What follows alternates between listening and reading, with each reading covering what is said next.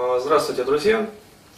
Напомню, меня зовут Денис Бурхаев, и мы продолжаем объяснение, то есть такой вот видеокаст, посвященный различиям а, в работе, соответственно, психолога по найму, то есть работника, который работает просто, как говорится, на какого-то дядю.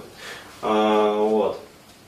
И, соответственно, в этом видеокасте мы рассмотрим вторую часть, то есть нарисуем второй график, и я сделаю вот пояснение по этому.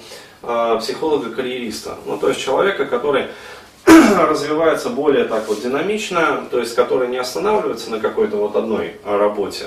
Ну, то есть нашел там какой-то психологический центр, э, остановился в нем и устаканился, и продолжает там дальше, дальше вот в нем работать. Либо там устроился, например, там в школу, к примеру, ну, школьным психологом, и э, сел, короче, на задницу на все последующие там годы жизни. То есть там на 15 лет, на 20 там, лет и прочее, прочее. Вот, для этого нарисуем, собственно, этот график. То есть, и назовем его карьерист, то есть психолог-карьерист.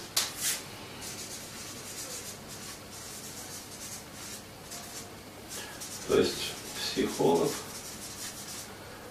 карьерист.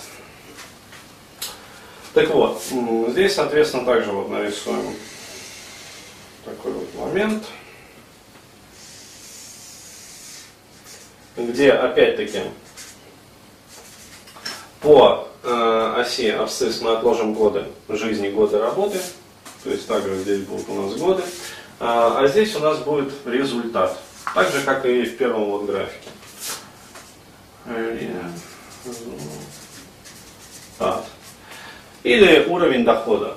То есть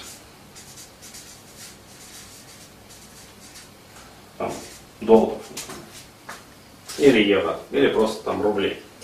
А, здесь э, я сделаю такое пояснение. Э, дело в том, что э, здесь вот для этого графика основоопределяющим является вот эта вот линия. Э, то есть зеленая вот эта вот линия, она является определяющий для этого графика. А, зеленая линия означает потенциал. А, максимальный потенциал, который определяет для вот этого работника по найму, психолога по найму, его работодатель. То есть, если вы пришли, например, работать школьным психологом, то понятно, что, э, соответственно, уровень зарплаты ваш, уровень вашего дохода будет определяться дирекцией.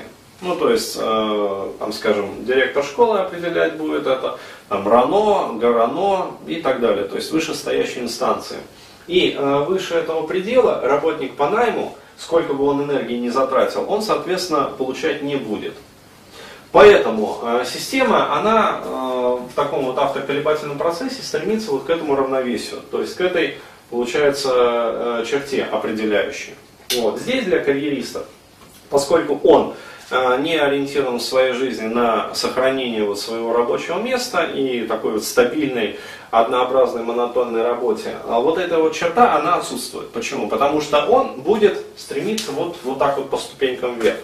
И, соответственно, э, поскольку вот этой вот черты не будет, э, энергия, получается, она также не будет стремиться к этой черте. То есть она, этот работник, он не будет ну, как говорится, устаканиваться в своей жизни. То есть он постоянно будет работать с каким-то рвением. То есть его эксергия э, будет, ну, если не максимально, то достаточно высока. То есть его усилия. Поэтому здесь возможно две, э, как говорится, таких вот э, распределения энергии. То есть либо это равномерный э, такое вот распределение энергии. Вот, но такое в жизни практически не встречается. То есть человек, он не способен ну, жить с равным таким нажимом. Вот, то есть он все равно как-то вот скачет. А, либо, что чаще всего получается, возникает такой психологический момент, чем больше имею, чем, тем больше хочется.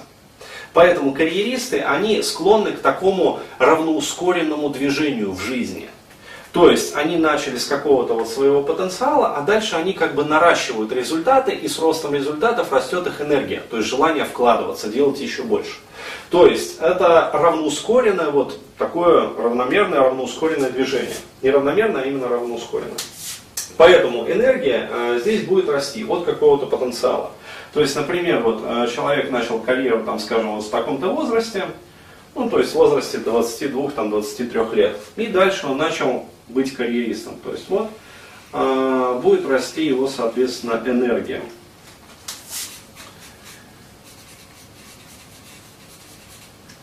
Энергия его жизни, причем сюда входит как э, потенциальная энергия, так, собственно, и кинетическая. Ну, вот, потенциал это, соответственно, энергия его результатов, которые он накапливает в карьерной лестнице, ну, то есть планка зарплаты, э, навыки определенные и прочее, прочее. А, э, соответственно, кинетическая энергия это его способности, то есть способность там работать все больше, все продуктивнее, все производительнее. То есть это его, как говорится, не просто профессионализм, а производная от профессионализма именно вот навыки. То есть навыки работы.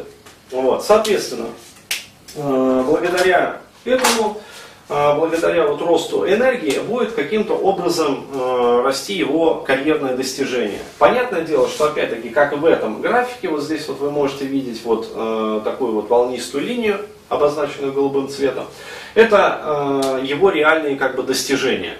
Понятное дело, что и здесь мы также голубым фломастером обозначим его ну, какие-то вот реальные достижения. То есть, причем они растут уже не с момента какого-то вот э, там 23 лет, например, а от рождения, как говорится.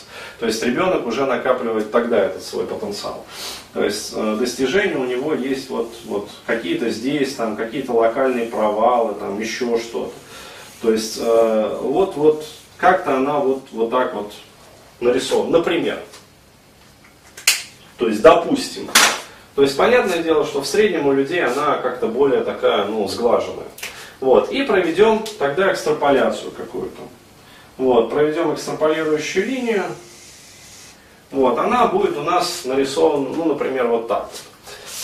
Сори, крышечка от фломастера улетела. Либо э, у человека может быть, э, ну, скажем, меньшие достижения, тогда голубая линия будет нарисована как-то вот так вот пониже, а, и, соответственно, э, его карьерные достижения будут располагаться более полого. Но мы эту структуру не берем, то есть возьмем пободрее что-то. То есть вот эту вот, например, линию. То есть это его достижение, собственно.